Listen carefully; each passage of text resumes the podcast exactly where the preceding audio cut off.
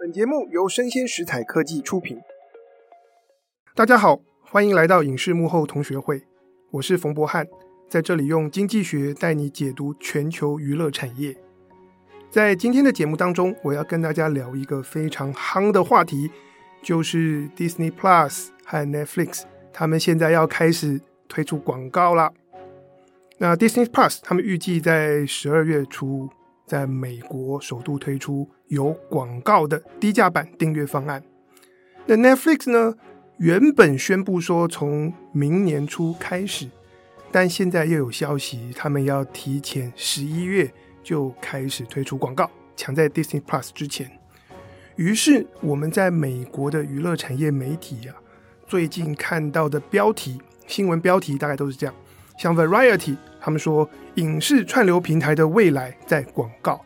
另外一个以股票投资为主的重量级媒体叫 Barron's，他们的新闻标题：广告是影视串流平台的新价格。所以在今天的节目里面，我就跟大家聊一聊串流平台下广告到底是怎么一回事。我们的节目会分成两个段落。在第一段里面，我会先跟大家解释 Netflix 为什么会从订阅制开始走向广告之路。那在节目的后半段，我会跟大家解析啊，当 Netflix 要开始播放广告，这会是多么一个复杂的工程。在设计他们的广告订阅方案的过程中，有哪些参数是需要考虑的？好，所以我们先来看啊，Netflix 到底他们为什么会走向广告模式呢？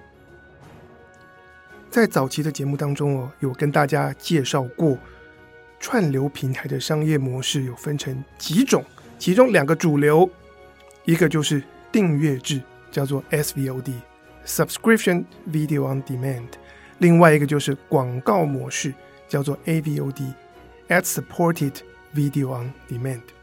那订阅制运作的概念。也就是平台它提供一个非常丰富的片单，然后让订户可以自由选择他要看什么，不管你看多少都不需要额外再付钱。那我们来计算一下，一个订阅制的平台，不管是 Disney Plus 还是 Netflix，他们的利润是怎么来的？就让我们把问题简化，想象一下订阅制的利润。其实就来自于订阅费用的营收，扣掉经营平台的成本。营收呢，就是月费乘以订阅人数。而我们经营串流平台的成本啊，当中有非常重要的一块是内容成本。那你提供这个丰富的片单给观众随选，需要多少钱呢？那当然，这里面一些成本来自于买片，那另外一些成本则来自于平台投资。自己的原创戏剧，我们就来检视一下串流平台的利润公式。我再讲一次哦，就是月费乘以订阅人数，然后再扣掉内容成本。那曾经有很长一段的时间啊，特别是 COVID-19 疫情刚开始的时候，Netflix 经历过订阅人数啊每年两位数字的成长率。不过呢，在今年的第一季，Netflix 的订户人数流失了二十万，到第二季又再流失将近的百万订户。我们看到啊，不止 Netflix，还有其他的串流平台，他们订户人数的拓展都开始遇到瓶颈。瓶颈不说，串流平台的经营还有一个很大的挑战。因为当串流平台最早开始推出的时候，他们需要跟有线电视做竞争，而有线电视我们一般人要订，都是绑约的，一定订两年，不能随时退订。但是串流平台抢生意，就说：“哎，你们可以随时订，随时退。”但这样就造成一个麻烦喽，平台需要持续不断推出优质的内容，而且需要有话题的内容，才有办法留住订户。我跟一些朋友聊过，像他们订 Disney Plus 就是用这种方式啊，有想看的影集上线的时候就订它一两个月，密集看，看完了就退订，等到几个月之后有新的影集推出，再重新订阅。所以串流平台的经营啊，很大的一个痛苦跟挑战就是订户来来去去啊，退订率啊，一直有一个数值维持在那里。Disney Plus 大概是啊百分之五，Netflix 比较好一点啊，可以降低到百分之二点多。不过呢，在过去两年，我们有看到越来越多的媒体和科技巨头加入串流平台大战，因此对于串流平台啊，无论是想要拓展订户还是留住订户，都需要开始进入我所谓的内容的军备竞赛。怎么说呢？他们产制的节目越来越多，而单位的制作成本也节节上升。我根据美国 DSO Labs 的统计，在过去三年啊，包括 Netflix、Disney Plus 跟 HBO Max 这三家串流平台加在一起，原创剧集的数量从每年两百零九部增加到四百六十九部。今年呢，二零二二年上看五百六十一部，成长数量相当惊人。不过更吓人的事情呢，是做每一集内容的这个单位成本。在二零一九年的时候，HBO 推出了《权力游戏》的最后一季，那时候单集的制作费高达一千五百万美元，相当于台币四点五亿。那时候大家以为啊，这个就是制作电视剧的天花板。但是，Amazon Prime 在上个月刚推出的《魔戒前传》。阵容豪华，单集制作费竟然是五千七百万美元，这还没有包括亚马逊，他花了二十五亿美元来取得《魔戒》原著小说的影集改编权。那我这里有自己在收集整理美国不同的媒体和科技公司他们的内容产制成本，每年投注在。内容上面的预算，结果我们看到一个很有趣的现象：凡是没有在经营串流平台的那些公司呢，他们年复一年，他们内容制作的预算是持平的。比方说，像曾经发行《饥饿游戏》和《暮光之城》的 Lionsgate 狮门影业，每一年的制作预算总额都没有在改变。但凡是有在经营串流平台的公司，我们就看到他们年复一年呢，制作预算花在内容上面的这个钱啊，是直线上升。那以 Netflix 来说呢，在二零一九年，他们的内容成本是一百二十六亿美元，预计今年会涨到一百九十亿美元，这是一个很惊人的涨幅哦。那高盛预估哦。在美国前十名的串流平台，在今年的内容成本是一千三百亿美元，比去年成长了百分之十。大家记住这个关键数字就好了，成长率是百分之十，内容成本。好，我们再回到串流平台的利润公式，是他们的月费乘以订阅人数，扣掉内容成本。那我们已经看到。订阅人数逐渐趋向饱和，或甚至开始衰退，但内容成本却节节高升。这要怎么办？我们要如何能够维持获利，或甚至转亏为盈？那么剩下的最后一个参数就是价格了。在过去十年啊，Netflix 就是这样不断的涨价。在美国的 Netflix，其实它有推出基本方案、高级方案，也就是你可以共享的这个人数会不一样等等。不过呢，过去十年基本方案大概就是每两年涨一美元，高级方案就是每两年调涨两美元。所以啊，在二零一四年的时候，多数在美国订 Netflix 的人，他们每个月缴九美元。今年呢，多数人是缴。十五点五美元。当然，涨价有助于串流平台提升他们的营收，但是有一个限度，因为经济学原理告诉我们，需求法则，你的价格越高，sooner or later 买的人会越少，所以涨价是有代价的。涨到一个地步，涨价就不能够再增加营收，怎么办呢？但是啊，平台能够从用户身上赚到的钱，其实并不必只靠订阅费啊。如果我们在平台上放广告，观众追剧顺便看广告，然后广告商付钱，这样子就有办法可以去提高每一位订户对平台的营收贡献。因此，Netflix 为什么会舍弃百分之百的订阅制，开始推出广告方案呢？就是订阅制的这个利润公式遇到瓶颈，啊，价格、人数跟内容成本，我们数字怎么算都都不拢，因此需要突破。现在这个价格不必完全由观众来付，我们让观众看广告，然后让广告商来贡献一些营收。那有人说，这就是所谓的羊毛出在狗身上，猪来买单。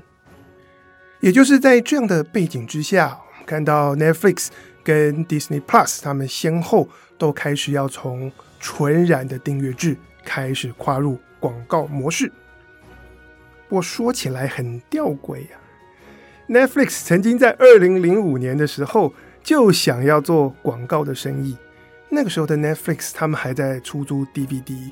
可是他们开始思考啊，我邮寄 DVD 的那个红色信封里面能不能够插入广告单张呢？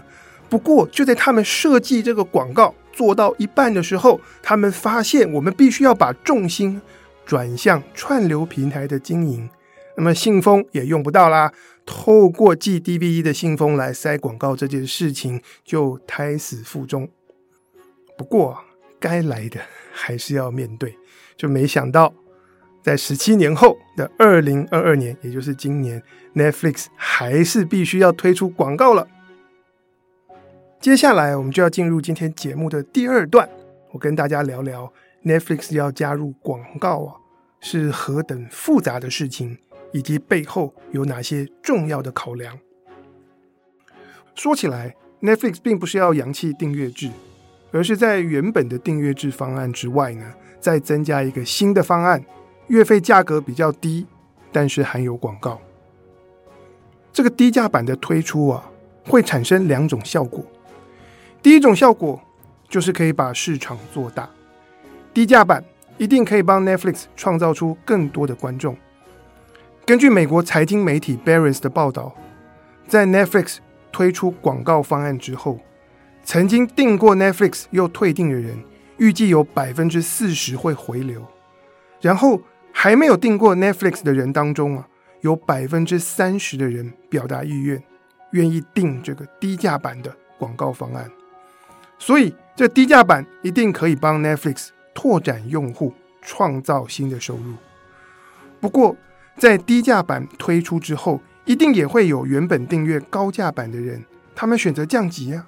他说：“看一点广告有什么关系？”改定低价版就好，这个呢叫做排挤效果，会造成 Netflix 高价版订阅收入的损失。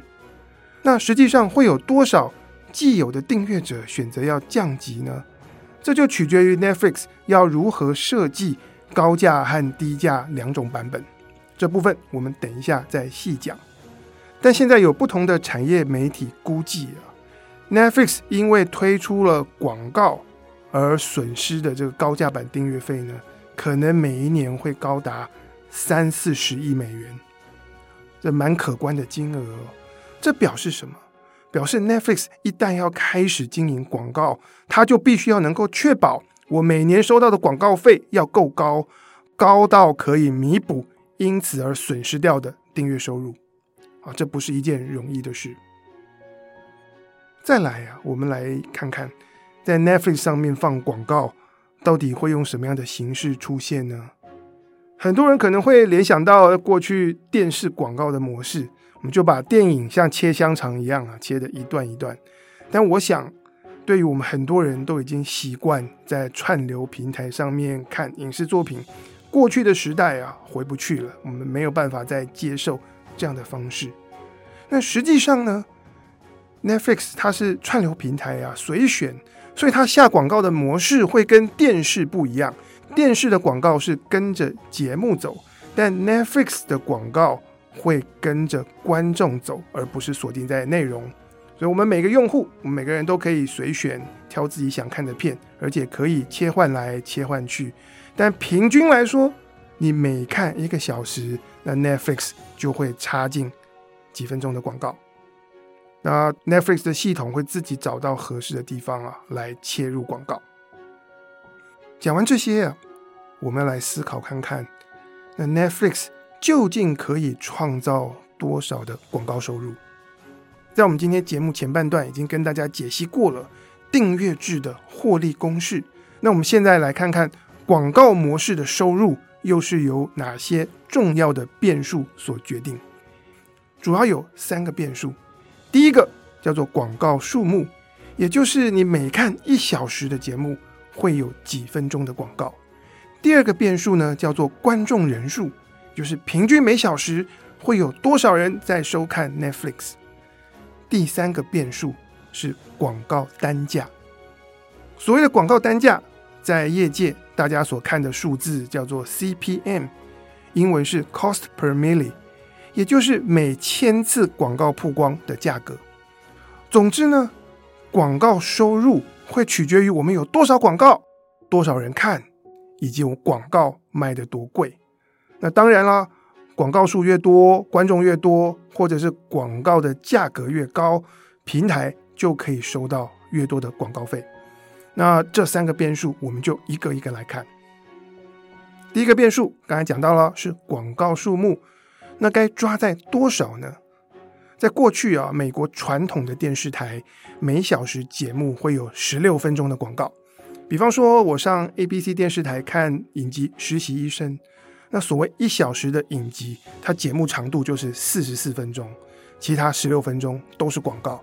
那台湾的电视台可能广告量没有那么多，每小时啊可能十二分钟的广告等等。那 Netflix 要放多少啊？他们现在是要跟传统电视抢市场啊，所以广告当然不会放这么多。那目前 Netflix 是宣布，观众每看一小时的节目，只会有四分钟的广告。诶。这听起来不错啊，不过在这里啊，我帮大家做一个补充啊，这个所谓低价版订阅制，广告越少，对观众就越友善，越有吸引力啊，就可以创造更多的订户。但另外一方面啊，低价版广告越少，也就表示会有更多高价版的订户，他们切换过来降级改订低价版，所以呢。Netflix 如果希望维持很多人继续去订那个没有广告的高价版，它在策略上面就必须要让这个低价版有多一点的广告，更难用一点啊！这是为了要维持更多人订高价版。这件事情啊，在很多不同的产业都会发生啊。当厂商为商品推出高低价格不同版本的时候，常常都会刻意让低价版比原本该有的样子。更难用一点点，为的就是创造诱因，让付得起高价的消费者去购买高价版本的商品。比方说，航空公司就是一个例子。有些航空公司会刻意让经济舱变得比他们既有的空间再更拥挤一点，以避免啊搭得起商务舱的旅客改搭经济舱。那我自己也有类似的经验啊，是我前几年去 IKEA 买书桌。因为我发现，在 IKEA 一些比较便宜的桌子，在设计上啊，那个桌面的深度常常不是太窄，就是太宽。你说桌子窄一点可以理解，因为它可以节省材料、节省成本嘛。但是桌子太宽又是什么意思？就有些桌子啊，它那个深度宽到有些角落，我的手伸长了都摸不到，所以桌面的空间运用比较没有效率。那如果我希望在 IKEA 买到那个桌子的深度、宽度、大小适中，抱歉，我常常就需要再买贵一级的桌子，才能找到尺寸完美的书桌。这就是一个典型的例子啊！厂商有时候需要刻意让低价版的产品变得难用一点，才能吸引更多的消费者去购买他们高价的产品。所以呢，现在 Netflix 宣布每小时有四分钟的广告，但实际上开始操作之后，未来的广告数目会不会变多呢？我不知道啊。但如果排挤高价版订阅人数的效果很强，或者 Netflix 发现它的广告单价难以拉高，那我认为啊，早晚 Netflix 还会再增加广告数量。在我们了解了第一个变数广告数量之后啊，我们再来看第二个变数，就是观众人数啊，每小时啊，平均来说有多少人在看 Netflix？当然，这个变数会取决于两件事。第一个就是这个低价版的广告方案到底有多少订户，多少人订。第二点呢，是这些订阅者当中哦，他们每天花多少时间在看 Netflix。那你说我们要花多少时间看 Netflix？当然取决于它的节目啊，好不好看。节目越精彩，我们看的越多。但是有多少人会订阅呢？这就牵涉到一些复杂的计算。它之所以复杂啊，就在于 Netflix 它拥有高价版、低价版，不同版本的月费价格不一样，以及低价版要塞多少的广告，这些都是 Netflix 可以调的。此外呢，也有产业媒体啊预测 Netflix 的低价版它收录的片单应该会比他们高价没有广告的版本要来得少。所以，我们看到了不同版本，它的价格、内容、广告数目怎么设计，都会影响到它不同版本的订阅人数。所以，这是一个非常复杂的计算。我认为呢，这 Netflix 一定是在建数学模型，需要跑模拟，他们也需要做实验，再加上非常细腻的数据分析，来找到最佳的设计方式。那目前在美国，多数人当他们订阅 Netflix 高价版啊，付的价格是每个月十五到十六美元。那大家预期 Netflix 的低价广告版月费大概会落在七到九美元之间，也就是价格会是高价版的一半。好了，在我们了解广告数量和观众人数之后。我们再来看影响 Netflix 广告收入的第三个变数，也就是广告单价，每千次广告曝光的价格。但对广告商来说，这个数字是成本；对 Netflix 来说，这个数字是他们的收入。因此呢，从 Netflix 的角度来说，当然是希望 CPM 越高越好。目前 Netflix 他们是宣布哦。他们把 CPM 的目标定在六十五美元，这个价格是高还是低呢？我们来看啊，在美国另外一个主要的串流平台啊，叫 Hulu，Hulu 的 CPM 大概就落在二十到三十美元之间。然后 HBO Max，两年前当他们首度要开始推出广告的时候，喊话说他们要把 CPM 拉高到。八十美元，但是我现在看一下过去两年的这个产业数据，他们大概就只能够做到四十美元，啊，比他们的期待要来得低。所以呢，现在 Netflix 说我 CPM 要拉高到六十五美元是有点辛苦的，是美国其他高品质串流平台能够开的价格的两倍。那 Netflix 真的有办法把 CPM 拉到这么高吗？究竟哪些因素会影响广告商投放广告的意愿和他们的愿付价格？首先，我需要说，其实很多的品牌商他们是真的很期待串流平台像 Netflix、Disney Plus 可以让他们投放广告。为什么呢？因为过去在电视上面透过戏剧和综艺节目来带广告，效果其实蛮好的。可是过去这么多年，有线电视面对剪线潮，所以投放在电视上的广告能够触及到的观众越来越少。同一时间呢，我们看到社群网站的兴起，然后脸书啊，然后不同的社群成为新的下广告的这个重要的媒介。可是就我自己的观察，在脸书上投广告，我觉得效果有限呢。我们来脸书看啊，朋友发生了什么事情，然后很多时候我们在脸书上大家互动很激烈，然后来吵架。你要怎么样一边跟别人吵架，然后再留言再拌嘴，然后又可以被广告打动呢？此外啊，其实社群上也也有蛮多广告，其实他们靠的就是平面的一张设计的图文。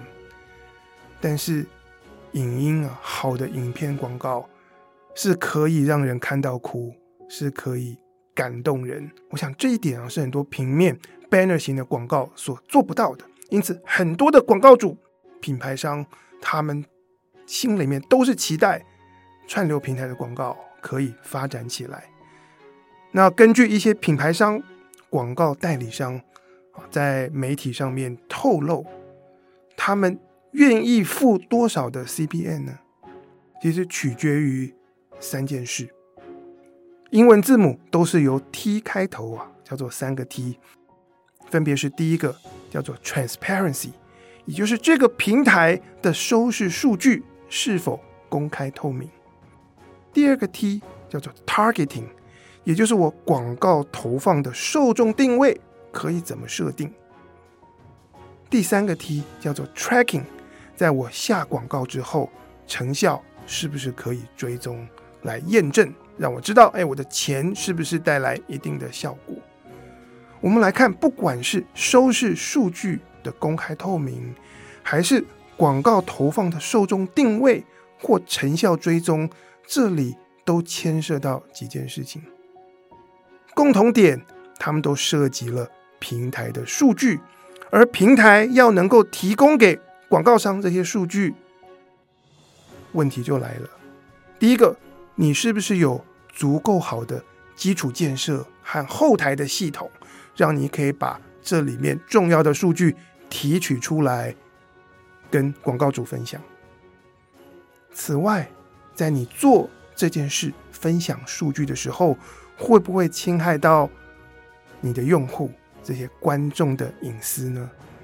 别忘了，我们在网络上面的行为，我们在 Netflix 上面的观看，谁看了什么作品，看到哪里快转或停下来，这些东西通通都是有记录的。那目前啊，就我了解，实际上发生的状况。Netflix 希望用比较保守的方式来分享数据，也就是他们不会分享太多，然后他们希望对用户的这些数据的隐私可以有更好的保障。但是当然，你说从广告商的角度，我们会希望知道更详细，你的每一个节目有多少人看，然后是谁在看，以及我投放的时候，我能不能够。更加的区分出来，你不同的用户谁是处在什么样的状态。在广告这个领域呢，Netflix 的竞争者除了其他会走广告模式 AVOD 模式的这些串流平台之外，它还有一个强力的竞争者，是过去两年开始快速发展的，叫做联网电视。（Connected TV）。或者是缩写叫做 CTV，那联网电视是另外一个大的主题，我们今天不细讲，但基本上它就是一个载具，那么它可以记录这个载具的使用者透过不同的 App 来看不同串流平台上面节目的这些行为，那广告商可以直接透过联网电视来做广告投放。那我目前看到的一些产业报道呢，这联网电视啊，有的时候可以提供的数据还相当详细啊，包括这个用户他是不是正在买车，或者是他是不是才刚搬家，搬过家的人会需要添购家具啊、装潢啊，你处在你的生涯当中的状态，的消费模式会不一样。现阶段 Netflix 不愿意公布这么多数据。但是，如果其他的平台或者像联网电视，他们可以提供比较详细的数据，让广告商投放更加精准，那这时候 Netflix 就面对一些挑战。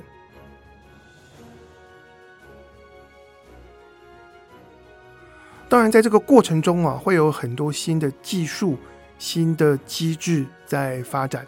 啊，比方说像是 data clean room，我们叫做资料清洗室，或者是不是会有新的第三方公司成立，他们专门来为广告主来做这个成效的追踪和验证等等。这里就有很多很多的课题，目标都是一样的，在维护用户隐私的情况之下，能够把必要而且足够的数据提取出来。让平台能够跟广告商共享这件事情啊，如果可以做到，我相信可以为平台、广告商跟观众创造出三赢的局面。那么这些技术跟机制的发展，当然就会影响到广告商投放广告的整体效果，也会影响到 Netflix 以及其他平台啊，他们到底能够开价。开多高的这个 CPM？接下来我们来想想看啊，很长一段时间，Netflix 当他还信守着订阅制的时候，他们曾经说，订阅制可以让我们的内容产制，让我们不同主创团队的创作是可以自由，不受到广告商的干预。那么接下来，当 Netflix 开始推出广告，可能初期他们能收到的广告费没有到那么多，可是慢慢当 Netflix 成长下去，当广告收入对 Netflix 的营收占比啊越来越重要的时候，那么在长远的未来啊，Netflix 会不会带来一些本质上的改变呢？在我们早期的节目当中啊，我有跟大家聊过，像是美国的 ABC 电视台。当他们在开发全新的戏剧内容的时候，这个试播集拍完了，是重要的这些广告商他们会先看的，广告商的意见会影响到新的戏剧内容的开发，甚至会影响到戏剧编剧的走向或者什么桥段不能够出现等等。那在这个 Netflix 的广告模式逐渐成熟了以后。到底我们 Netflix 的内容会变成什么样子呢？就让我们拭目以待。在今天节目的最后啊，我想问大家，在 Netflix 开始推出低价版的广告方案之后，你会继续订那个高价版呢，还是你会切换到低价有广告的这个版本？